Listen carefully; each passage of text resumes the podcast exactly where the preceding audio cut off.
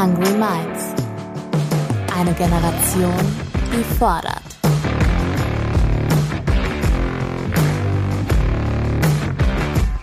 Mit und von Ronja Ebeling.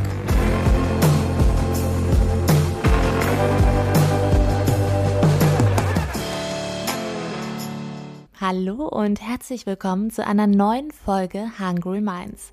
Heute mit einem Thema, das wir im wahrsten Sinne des Wortes gerne auch mal totschweigen. Fakt ist, wir alle werden sterben. Die Frage ist nur, wie? Darüber habe ich mit Johanna Klug gesprochen. Sie ist Sterbe- und Trauerbegleiterin und hat jüngst auch ein Buch darüber geschrieben.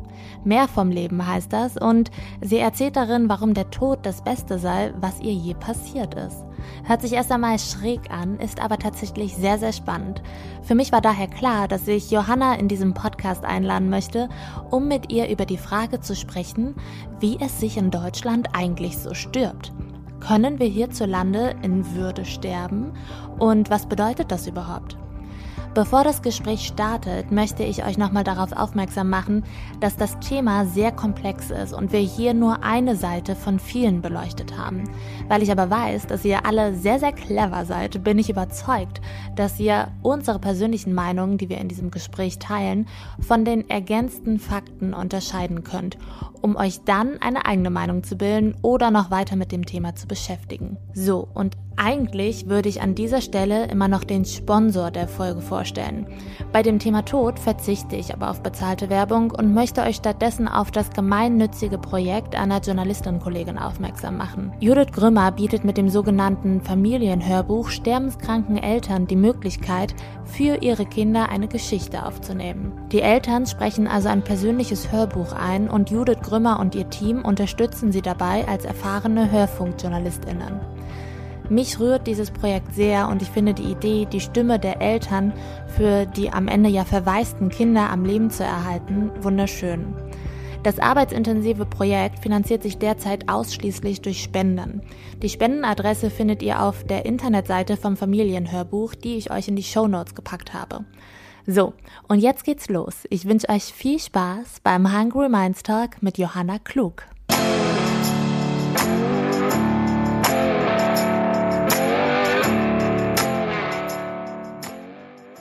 Liebe Johannas, schön, dass du da bist. Hallo. Hallo. Bevor wir über die Frage sprechen, ob man in Deutschland in Würde sterben kann, möchte ich erstmal über dich sprechen. Im Alter von 20 Jahren hast du dich dazu entschieden, Trauerbegleiterin zu werden. Wieso überhaupt? Ja, das ist eine gute Frage. Also tatsächlich habe ich gar nicht ähm, den Fokus auf die Trauer gelegt, sondern tatsächlich kam mir der Einfall, ich möchte sterbende Menschen begleiten. Also für mich war immer das Thema Sterben, glaube ich, sehr viel präsenter als erstmal die Trauer auch. Und ähm, ja, in dem Alter, glaube ich, ähm, habe ich da noch gar nicht so umreißen können, wie sehr zusammenhängend all diese Sachen sind. Also Sterben, Tod und Trauer, das ist ja alles so ineinander übergehend und äh, diese Übergänge sind fließend. Und ähm, mir war es aber einfach nur wichtig, dass ich ähm, ja Glücksmomente irgendwie also ja, dass ich Glücksmomente für Sterbende irgendwie schaffe. Und, ähm, und das wollte ich unbedingt auf der, auf der Palliativstation und hatte dann ähm, durch ähm, viele glückliche Fügungen, sage ich mal, bei unserer Nachbarin Seelsorgerin ist auf der Pali, die hat dann ähm, ja mich sozusagen vermittelt ein bisschen und äh, ja, ich hatte keine Erfahrung, sage ich mal, ich habe keine Ausbildung in einem Pflegeberuf oder so, sondern ich habe ja Medienmanagement studiert, also komme aus einem ganz anderen Bereich.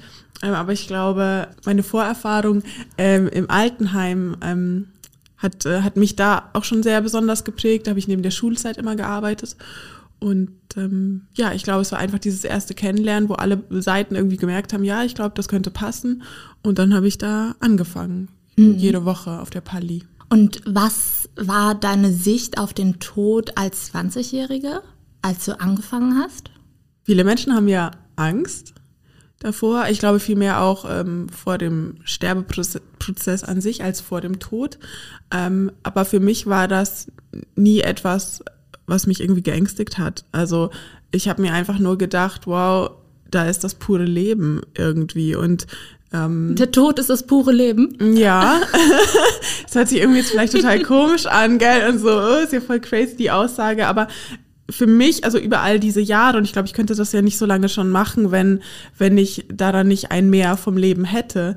Ähm, und ja, ich habe einfach das Gefühl, dass ich seitdem ich eben den Tod auch in mein Leben gelassen habe, alles viel, viel intensiver wahrnehme und auch Kontakte mit Menschen in meinem Außen ähm, da ganz anders rangehe und die ganz anders äh, spüre.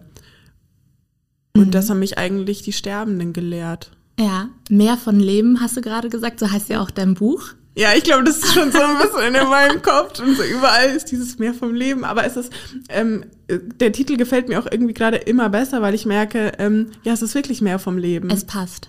Ja. Jetzt hast du gerade eben schon die Palliativstation erwähnt. Pali nennst du das ja abgekürzt. Ja. Sag mal, was ist das überhaupt? Was passiert da? Mhm.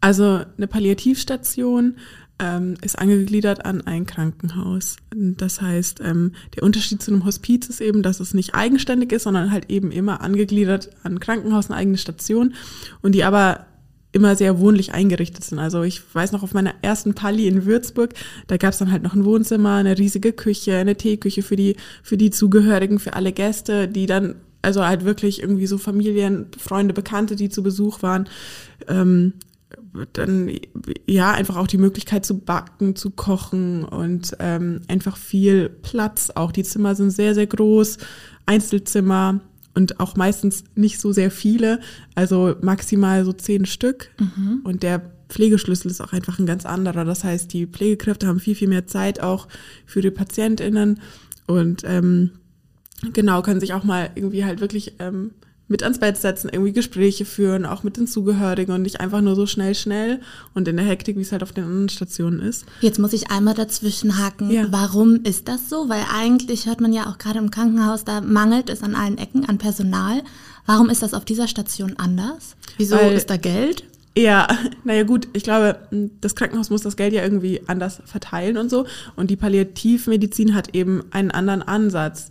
Ähm, da geht es dann nicht mehr um äh, kurative Behandlung, also um heilende in dem Sinne, sondern eben um eine palliative Betreuung. Und das be bedeutet eben, also palliativ kommt äh, aus dem Lateinischen von palliare und bedeutet mit einem Mantel umhüllen und nicht nur den, den erkrankten Menschen, sondern auch sein Umfeld. Und dafür braucht es eben nicht nur irgendwie die körperliche Behandlung, dass man irgendwie ähm, Schmerzmedikamente gibt, sondern eine umfassende, also auf ähm, psychischer, spiritueller, ähm, therapeutischer Ebene. Das heißt, auch auf die Pali kommen Kunsttherapeuten, Musiktherapeuten, auch zum Atem trainieren. Ähm, ich komme dahin als ehrenamtliche Begleiterin ähm, und ähm, Genau, und jeder darf immer auch kommen. Also ähm, ich hatte das ganz oft, dass wenn äh, zum Beispiel jetzt ähm, ein junger Familienvater da war, ähm, dass dann auch die Kinder immer zu da sein mhm. durften und man kann noch ein Bett reinstellen. Also ähm, Meistens ist noch ein Balkon dabei. So, also es ist einfach sehr offen und frei und warm gestaltet. Mhm. Im Idealfall, ja. Apropos Kinder, ich glaube, die erste Person, die du tatsächlich betreuen oder begleiten durftest, war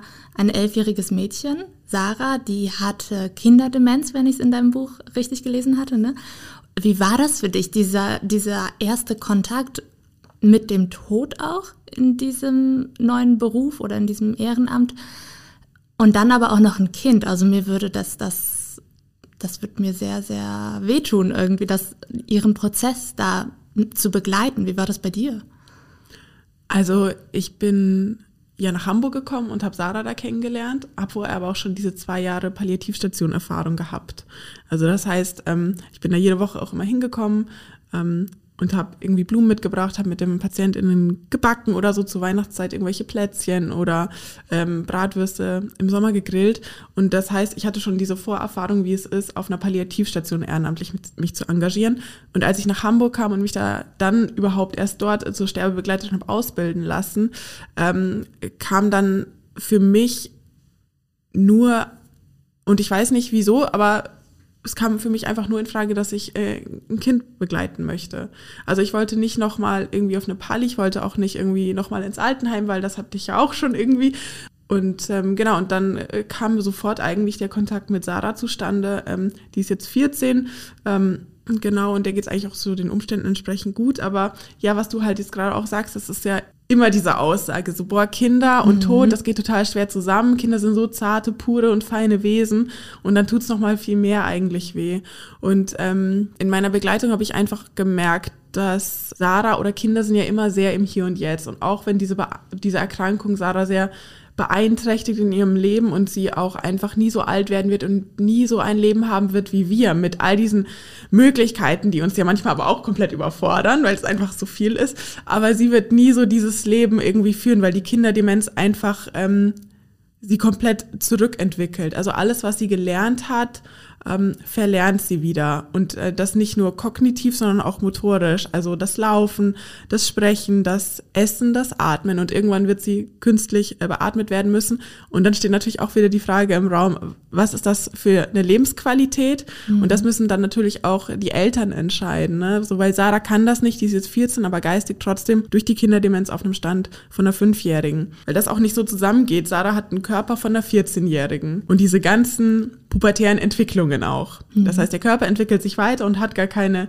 ähm, Auswirkungen von der Kinderdemenz auf ihre, ihre Psyche oder ihre Verfassung auch irgendwie. Also, und das heißt, es geht ja auch nicht zusammen, wenn eine Fünfjährige jetzt auf einmal sich äh, zur Frau entwickelt. Ja. Da, wie, wie sollst du das denn einem Kind verständlich machen? Das Versteht ist, sie das? Also das finde ich ja total interessant. Das geht jetzt so ein bisschen vom Thema ab, aber erzähl das nochmal ganz kurz. Versteht sie das, warum sie jetzt zum Beispiel ihre Periode bekommt? Nein. Und äh, das ähm, ist, also, ja, ich bin da ja nicht mehr so intensiv mit dabei, aber ich kriege das immer, weil ich auch mit ihrer Mama noch in sehr, gut, sehr gutem Kontakt stehe, das oft einfach auch mit, dass es für Sarah jeden Monat ähm, eine Qual ist, weil ich meine, oh Gott, wie schlimm ist das, wenn du auf einmal blutest. Ja. So, und du weißt nicht, so, was passiert jetzt mit mir? Verblute ich jetzt auf einmal so? Und das jeden Monat auf neue. Und jeden Monat aufs denken. Neue muss natürlich die Mama dann auch sagen, so, hey, ist das alles in Ordnung? Wir haben hier diese Produkte und ja, aber es ist trotzdem einfach, ähm, heftig und ähm, und das das tut dann auch weh, wenn ich das mitbekomme oder wenn ich mal wieder bei Sarah bin und so ein Wutausbruch auch da ist. Von ihr? Ja, weil sie natürlich mitbekommt, dass sie nicht so kann wie ihre Brüder auch, dass sie jetzt zum Beispiel nicht lesen kann, aber manchmal setzt sie sich dann trotzdem hin mit einem Buch und liest dann halt vor. Aber natürlich nicht richtig, aber so wie sie halt sich das denkt. Mhm. Und, ähm, und was ich mit ihr und durch sie auch gelernt habe, ist auch einfach ähm, das Leben nochmal ganz anders zu sehen und zu begreifen, weil sie mir einfach so viel gezeigt hat, wie wichtig es ist, auch um hier und jetzt zu sein. Hm. Mein Herz wird schon äh, ganz weich, wenn du davon erzählst. Ähm, ich finde das sehr, sehr emotional. Du hast von Sarah sehr, sehr viel gelernt, aber du hast auch äh, in den letzten Jahren viele andere Dinge gemacht. Du warst in Südafrika und hast mit HIV-infizierten Menschen gearbeitet und du hast an der Uni in Regensburg den Studiengang Perimortale Wissenschaften aufgebaut und dort auch zwei Jahre gelehrt. Hat sich in all dieser Zeit deine Sichtweise auf den Tod nochmal verändert, also im Vergleich äh, zu deinem 20-jährigen Ich quasi? Ja, ich glaube, äh, wir entwickeln uns ja immer weiter und ich glaube, das ist auch so mein Anspruch, so, ne, ich möchte einfach auch nicht stehen bleiben, deswegen probiere ich da immer Sachen aus, aber trotzdem beschäftige mich einfach so viel mit diesem Thema. Also für mich hat sich jetzt in all den Jahren das einfach immer mehr verstärkt, dass es so wichtig ist, weiter darüber zu reden und, ähm, und ich auch nicht müde werde von diesem Thema. Ja. Ähm, und ich glaube wirklich, dass ich mein, mein Lebensthema gefunden habe mit dem Tod. Ja, und gleichzeitig strahlst du so dabei, wenn du davon erzählst. Das ist, ähm, ja, wie du eigentlich sagst, gar nicht so widersprüchlich, ne? Nein, überhaupt nicht. Ähm, ich glaube, fast jede Person wünscht sich ja, dem Tod mit Würde zu begegnen und dementsprechend auch zu sterben. Schaffen das in deinem Arbeitsalltag denn die meisten Menschen? Ja, also ich finde, so in Würde sterben, da muss man total ausholen, ne? weil, weil was bedeutet denn auch mhm. in Würde sterben? Was bedeutet das denn für dich persönlich? Wenn, wenn, also jetzt konkret in diese Situation versetzt, wenn, wenn ich sterben würde, so, also natürlich im Idealfall, ähm, und das wünschen sich ja wirklich auch äh, die allermeisten, dass sie daheim sterben können, umringt entweder von ihrer Familie oder auch ganz alleine, weil ich mir auch denke, ne, das merke ich auch immer wieder, Sterben ist ein unheimlich intimer Prozess. Mhm. Und ähm, oft ist es so, dass auf der, auf der Pali ähm, die Familie 24-7 um den sterbenden Menschen herum, also sitzt und ähm, irgendwie ja, verfliegt die Zeit und irgendwie, weiß ich nicht, und dann ist so ein Wechsel oder jemand geht auf Toilette und der sterbende Mensch ist eine Minute alleine und genau in dieser Minute verstirbt er dann. Und ähm, ich kann schon auch, also das mit nachvollziehen, wenn Menschen dann sagen, oh mein Gott, und wieso ist er denn jetzt gestorben? Ich war doch die ganze Zeit dabei. Wieso musste er denn genau in diesem Moment dann sterben? Aber das ist genau das, dass obwohl wir denken, die Sterbenden sind schon so weit weg in so einer Zwischenwelt und das sind sie auch irgendwie, aber sie können das trotzdem irgendwie noch kontrollieren. Und das habe ich immer wieder so in meiner Arbeit mitbekommen und deswegen ist, glaube ich, so in Würde sterben, ja, einfach so höchst individuell. Und ähm, ich glaube, so, ich meine, ich bin jetzt ja noch ganz lebendig und ich habe gar keine Ahnung, wie es sein würde, wenn ich in dieser Situation wäre. Ähm, aber zu dem Zeitpunkt jetzt würde ich es mir wünschen, ähm, daheim zu sterben und dass meine Familie dabei ist. Oder vielleicht sage ich dann auch, yo, ich ähm, mache das genauso wie dieser eine, dieses eine Beispiel, was ich gerade genannt habe, dass ich, glaube ich, lieber ganz alleine sterben möchte. Man sagt ja auch manchmal so, ne, man stirbt so, wie man gelebt hat. Ich glaube, das kann man nicht immer so pauschalisieren.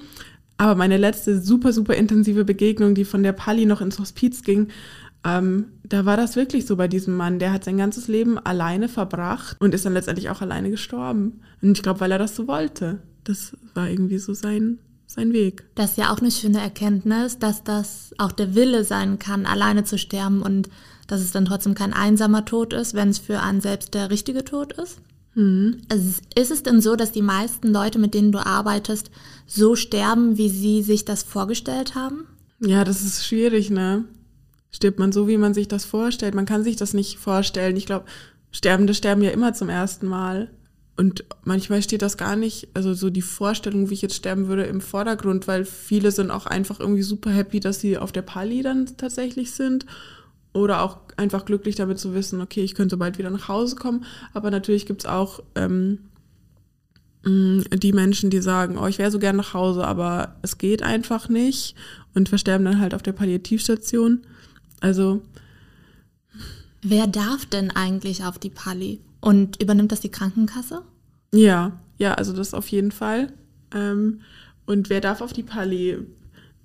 Ja, ich könnte jetzt irgendwie keinen äh, kein, ähm, Paragraphen irgendwie wiedergeben, aber halt die Menschen, die, ähm, also wo die Medizin eben sagt, ähm, dieser Mensch ist austherapiert. Das ist irgendwie ein ziemlich heftiges Wort und ich benutze das überhaupt nicht gerne, aber einfach, wo keine kurative, also heilende Behandlung mehr möglich ist und es dann um den palliativen Ansatz geht, das heißt, ähm, es wird halt auf andere Bereiche geguckt, auf die, auf die therapeutischen, also jetzt, ne, dass man mit einer Kunsttherapeutin noch irgendwie was arbeitet oder dass man auf den Atem sich fokussiert und Massagen anbietet und ähm, einfach schmerzlindernd und da die, die Medikation irgendwie gut einstellt. Oft ist natürlich so durch irgendeine Therapieform, beispielsweise jetzt eine, eine Chemotherapie, macht das den ganzen Körper ja natürlich irgendwie kaputt, ne? Es zerstört böse wie gute Zellen.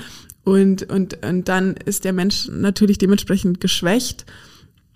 Und ähm, das ist auch dann nicht immer gut, weil der Mensch ja sowieso schon durch eine Krebserkrankung zum Beispiel geschwächt ist. Dann kommt noch eine Chemo dazu. Bumm, das haut dich ja komplett auch auseinander. Und ähm, genau. Und ähm, wenn der Mensch dann aber auch einfach sagt, ich möchte nicht nochmal eine Therapie, ich möchte nicht nochmal durch all das gehen. Und das sind tatsächlich dann viele Menschen, die ich auf der Pali treffe, die dann sagen, nein, wenn ich sterben soll, dann, dann sterbe ich auch. Und ich nehme das jetzt so für mich an, aber ich will nicht nochmal dieses Prozedere durchstehen müssen und dann vielleicht nur einen Monat länger leben. Das ist es mir nicht mehr wert. Und das ist für mich nicht mehr mit Lebensqualität, wenn, wenn ich dann die ganzen Nebenwirkungen von der Chemo noch irgendwie aushalten muss. Mhm. Und dann kann es tatsächlich auch, ähm, also dann ist es oft mehr an Lebensqualität auch, wenn einfach die Schmerzen eingestellt sind und wenn sich nochmal ganzheitlich das ist so der Ansatz auch, dass sich ganzheitlich um den Menschen gekümmert wird. Mhm, und dass nochmal schöne Begegnungen mit der Familie und mit dem Umfeld möglich sind. Ja. Ähm, für viele Menschen bedeutet es ja, selbst die Entscheidung treffen zu können, wann es vorbei sein soll. Das bedeutet für sie auch in Würde zu sterben. Deswegen hinterlegen zum Beispiel viele eine Patientenverfügung, die dem Klinikpersonal erlaubt, passive Sterbehilfe zu leisten, indem zum Beispiel die Geräte ausgeschaltet werden. Ähm, auf der Pali arbeitet ihr mit der indirekten Sterbehilfe, richtig? Kannst du noch mal erklären, was das, wo da genau der Unterschied ist? Genau, also ich finde, also in unserer Gesellschaft geht es ja auch irgendwie immer darum, dass wir die komplette Kontrolle irgendwie haben. Ne? Wir wollen autonom leben und ganz frei und ähm, und selbstbestimmt und das auch bis zu unserem Tod. Ähm, und deswegen ist, glaube ich, Kontrolle da einfach ähm, da so das Schlüsselwort. Die Menschen auf der Pali bekommen dann eben Opioide oder Morphium oder eben dann im, im heftigsten Fall, sag ich mal, wenn die Schmerzen gar nicht mehr aushaltbar sind, eine palliative Sedierung. Das heißt, die werden, hm, sag ich mal, die Schmerzmedikamente sind so stark, dass sie in so einen, so einen Schlaf fallen, wie so ein Dornröschenschlaf, sage ich jetzt mal. Ähm, genau, und der kann aber eben auch dazu führen, dass, äh, dass die Menschen einfach früher auch versterben und das eben zur Einflussnahme hat, dass, dass der Leidensprozess einfach nicht verlängert wird und nicht künstlich rausgezogen, wie das ja oft bei diesen kurativen Ansätzen ist. Dann machen wir noch eine Therapie und wir versuchen alles und dann machen wir hier noch eine OP. Also ich hatte zum Beispiel auch eine, eine ältere Dame begleitet und die hat dann auch erzählt, ne, sie hatte eben Eierstockkrebs und, ähm, und die Ärzte haben zu ihr gesagt, ja, ähm, gar kein Problem, wir machen eine OP und ähm, entfernen das. Und nach der OP kam dann äh, der Arzt zu ihr und hat gemeint, ja, äh, es ist einfach alles voll. Also der ganze Körper ist voller Metastasen. Und äh, wir können da jetzt eigentlich nicht so viel machen. Eine Chemo jetzt und dann können wir nochmal operieren. Und sie war so, nein, ich möchte das wirklich nicht. Also weil sie für sich schon dieses Prozedere durch hatte, eine Chemo und dann nochmal eine OP und ich bin schon irgendwie echt alt. Das kann ich nicht mehr. Ich habe einfach auch die Kraft nicht mehr dazu. Und dann ist sie auf die Palliativstation gekommen und ähm, und ähm, ja, ist da auch dann gestorben. Die letztliche Entscheidung, ob eine Person sterben möchte oder beziehungsweise auch eine Patientenverfügung ähm, bereitstellt, liegt natürlich final bei dieser Person, aber trotzdem ist es ja in der Regel so, dass die Familie da zumindest mitreden möchte. Bist du in diesen Diskussionen involviert? Vermittelst du da? Weil gerade für Familienmitglieder kann diese Entscheidung von einer Person sich jetzt nicht weiter medizinisch therapieren zu lassen oder noch eine Operation zu machen, ja sehr, sehr schwer sein. Klar kann man da irgendwie nochmal so miteinander ins Gespräch kommen und so, aber ich ähm, finde, man sollte immer auch den, den Wunsch äh, des Sterbenden auch ähm, respektieren und akzeptieren, auch wenn das natürlich schwerfällt und man selber vielleicht anders handeln würde, aber es ist ja nicht mein Leben. Mhm. In deinem Buch erzählst du auch, ich glaube, es war ein älterer Mann, der ähm, trotz Krebs war das, glaube ich, noch seine geliebte Zigarette rauchen wollte und seine ja. Familie konnte es halt überhaupt nicht nachvollziehen, ja. warum das denn jetzt auch noch, das ist doch Gift. Ja, genau, weil und so, du musst das doch jetzt nicht irgendwie nochmal zusätzlich irgendwie stützen, aber ich denke mir so, ganz ehrlich, wenn diese Zigarette dir so viel Lebensqualität gibt, du stirbst ja eh. Also ich meine so, es geht doch dann irgendwie um alles und dann lass doch nochmal alles sein. Also, also alles zulassen, ne? alles darf da sein. Johanna ist der Meinung, dass der Wille der betroffenen Person im Vordergrund stehen sollte. An dieser Stelle möchte ich einen kleinen Erklärpart einschieben, denn genau diesen letzten Willen hat Gesundheitsminister Jens Spahn lange boykottiert. Im März 2017 entschied das Bundesverwaltungsgericht Leipzig, dass Schwerstkranke ein Recht auf die Herausgabe von einem tödlichen Betäubungsmittel haben sollten. Viele schwerkranke Menschen nahmen also den bürokratischen Aufwand auf sich und fragten die verlangten Atteste und Gutachten an, um dieses Mittel zu bekommen. Was damals niemand wusste. Spahns Ministerium hatte seine Behörde längst dazu aufgefordert, diese Anträge in jedem Fall abzulehnen. Das beweist ein Schriftverkehr, der dem NDR vorliegen soll. Spahns Staatssekretär soll den Beamten demnach geschrieben haben, nach intensiver Beratung im Bundesministerium für Gesundheit möchten wir Sie hiermit bitten, solche Anträge zu versagen. Damit hat der Gesundheitsminister also das Urteil des höchsten deutschen Gerichts boykottiert. Geäußert hat er sich dazu bis heute nicht wirklich.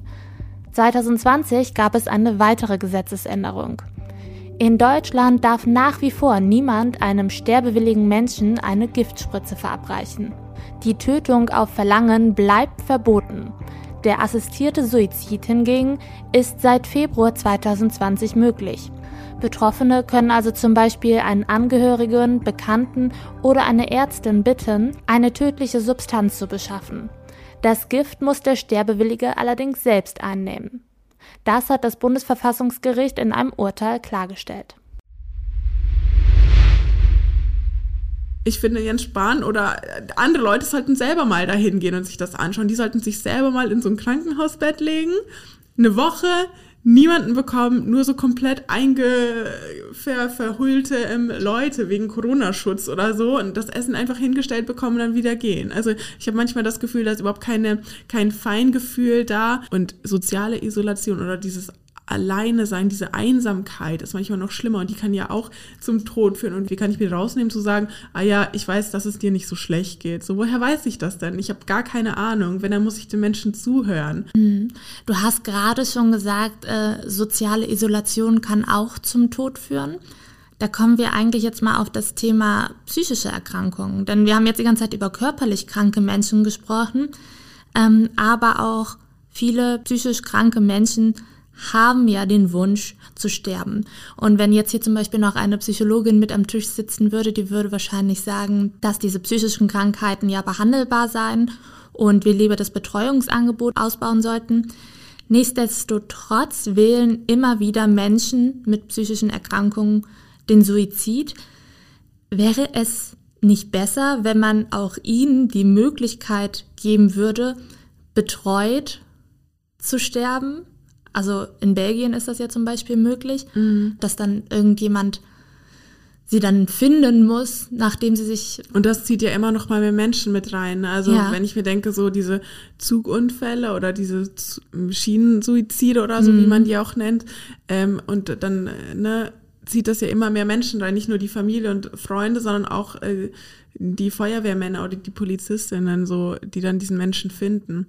Ja, ähm, ich finde, das ist auch ein riesiges Thema und die haben irgendwie noch nicht so eine Stimme, finde ich. Die sind in unserer Gesellschaft einfach irgendwie präsent, aber irgendwie auch nicht und werden irgendwie nicht so wichtig genommen. Wenn jetzt hier eine Psychologin sitzen würde, die würde sagen, ja, ist ja alles gut behandelbar und ich würde auch sagen, so, okay, ne, man sollte auf jeden Fall eine Therapie irgendwie anfangen oder versuchen und so und ähm, aber ähm, manche Menschen haben halt so eine heftige Geschichte und der Vergangenheit, wo halt dann auch keine Therapie mehr ansetzt. Und wenn man nach Jahren auch sagt, so, ich habe alles ausprobiert, dann kann man nicht wiederkommen und sagen, ja, aber jetzt machen sie doch mal, dann haben sie einfach vielleicht das Falsche gemacht. Was ich noch zusätzlich sagen möchte, ist, dass ähm, Menschen, die psychisch erkrankt sind, oft gleich irgendwie Antidepressiva verschrieben bekommen. Mhm.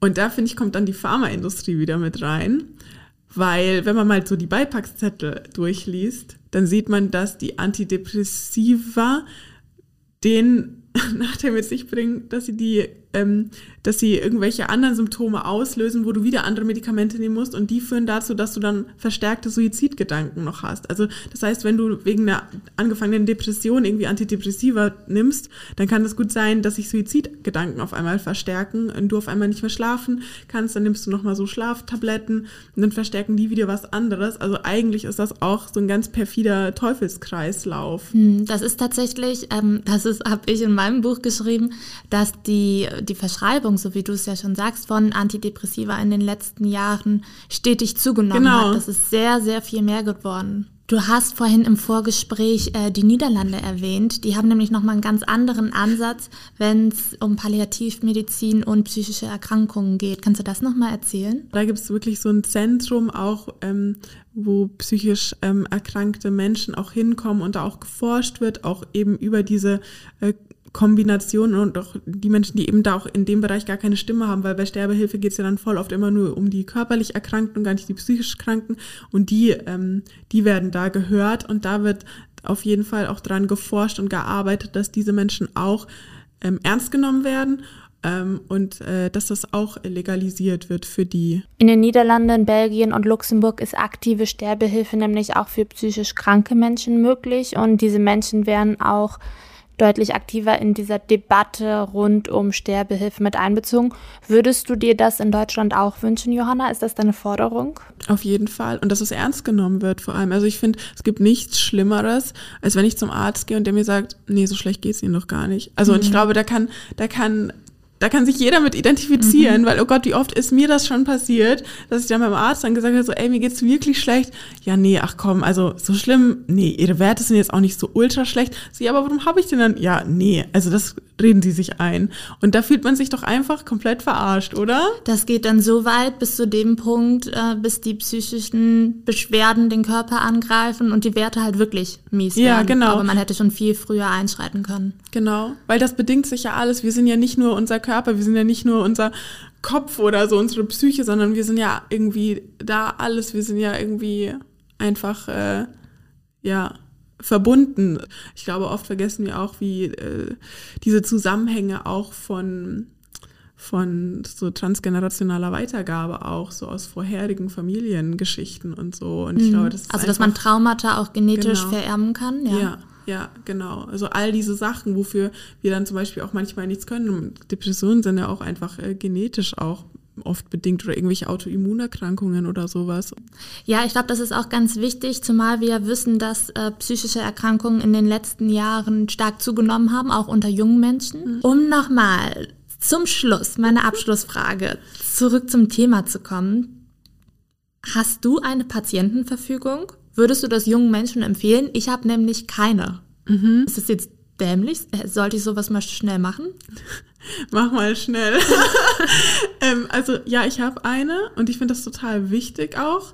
Ähm, und ähm, das Lustige war auch, dass, ähm, dass ich das mit meinen Eltern, also ich habe noch, noch zwei Schwestern und meine Eltern und da habe ich, mh, ich rede ja schon einfach gern darüber, aber in der Familie ist das nochmal so ein bisschen anders. Aber ich habe dann immer mal wieder gesagt, so hey, können wir da einfach jetzt mal drüber reden? So, man weiß ja nie, wann. Das ist ein sehr unangenehmes Thema in der Genau. Familie, genauso wie so Sachen mit Testament Oh und ja, so. Das, oh ist, ja. ähm, das bereitet einen sehr schnell Gänsehaut, ne? Ja, und äh, irgendwie ist es ja dann nochmal was anderes, weil ich da nicht in der Rolle bin als, als Sterbe- und Trauerbegleiterin, sondern da bin ich halt ja die, die älteste Tochter so und oder die große Schwester. Und ähm, naja, und auf jeden Fall haben wir uns an dem einen Abend zusammengesetzt. So, noch ein Glas Wein irgendwie dabei. Das muss. Nein, das ist einfach, ich finde immer, es ist so wichtig, sich eine gute Atmosphäre zu schaffen.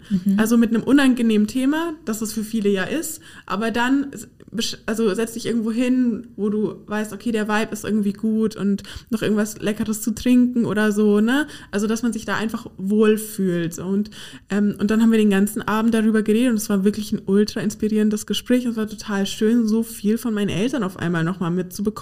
Vor allem, wie die sich das Ende ihres Lebens vorstellen und was die wollen oder halt eben auch nicht.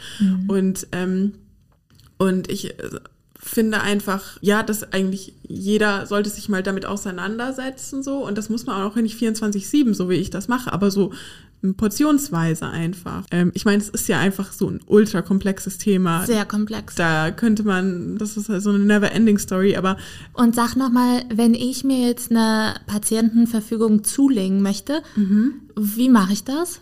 Naja, also wir sind ja sehr digital unterwegs. Also du gibst einfach mal bei Google Patientenverfügung ein und dann kommt schon das. Also du kannst die einfach bei, weiß ich nicht, es gibt so viele Seiten bei den Maltesern, beim DHPV, also im Deutschen Hospiz- und Palliativverbund. Du kannst das einfach überall runterladen. reicht das dann, wenn ich das dann quasi zu Hause ausfülle und in meinen Diddle-Ordner abhefte und ähm, oder muss ich das irgendwo abgeben? Also letztendlich ähm, wäre es halt wichtig, dass andere Menschen wissen, wo die zu finden ist. Also ne, so Okay. normalerweise hat man ja irgendwelche Steuerordner Das ist und tatsächlich mein Diddle-Ordner. Angelegenheiten. Ah, okay. Finde ich sehr sympathisch. Habe ich früher auch alles gesammelt und dann so mit, so du reibst so drüber und dann duftet das auch noch. Oh mein Gott, Willen, ja, Hilfe. Aber genau, ja, genau, es sollten einfach nur die Leute wissen, wo ist das zu finden, wenn irgendwas im schlimmsten Fall wäre. Okay. Genau. Gut. Dann haben wir jetzt, würde ich mal behaupten, einen Auftrag. Ich habe einen Auftrag, ihr da draußen vielleicht auch. Johanna, vielen Dank für dieses Gespräch und diesen Einblick in das sehr, sehr komplexe Thema, das noch viel mehr Seiten hat, ähm, als die, die wir hier jetzt beleuchtet haben. Aber vielleicht hat es euch einfach einen guten Einblick gegeben. Ähm, ich hoffe, euch hat die Folge gefallen. Schreibt mir gerne euer Feedback. Ich verlinke Johannas Buch auch nochmal in den Show Notes. Ein Must-Read. Und ansonsten freue ich mich, ähm, euch demnächst wieder zu hören. Danke, Johanna. Ja, sehr gerne. Tschüss.